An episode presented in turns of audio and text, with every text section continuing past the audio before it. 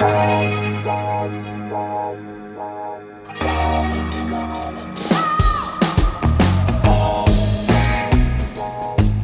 à lire, un podcast de Bernard Poirette.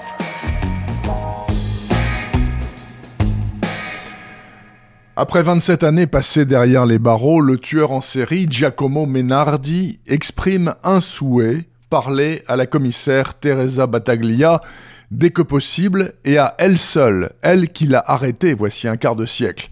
Battaglia est en congé maladie et sans doute pour toujours. Alzheimer l'a définitivement rattrapé. Elle a du mal à tenir debout et ses absences sont de plus en plus fréquentes. Mais ils ne sont que deux à savoir la vérité.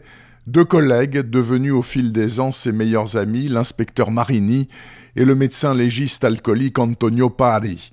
Il constitue sa garde prétorienne. Pour elle, il se ferait tuer.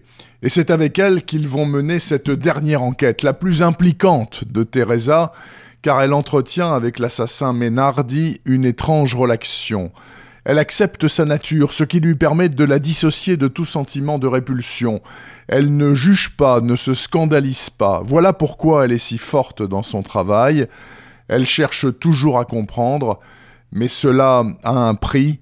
Elle souffre avec lui. Battaglia mobilise donc ses dernières forces et va écouter l'ultime confession de Ménardi qui avoue un meurtre inconnu passé inaperçu, mais qui intéresse la commissaire au premier chef, car la victime, autrefois, a été très proche d'elle, malheureusement trop proche.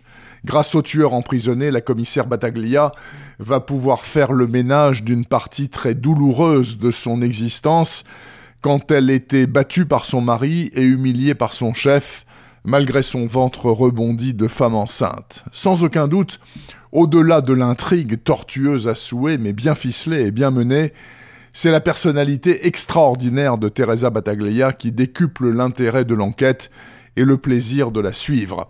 Car Teresa a le pouvoir de celle qui voit loin, de celle qui comprend. Il ne reste aux autres qu'à la suivre. Ce que nous faisons avec enthousiasme, dans Fille de cendre, quatrième enquête de la commissaire, est selon moi la meilleure, la plus poignante aussi car l'auteur, Ilaria Tutti, semble avoir choisi d'en finir avec elle en la jetant dans le puissant fond de la démence précoce, comme l'avait fait en son temps le maître suédois Henning Mankell avec son commissaire Wallander. On ne s'en est toujours pas remis.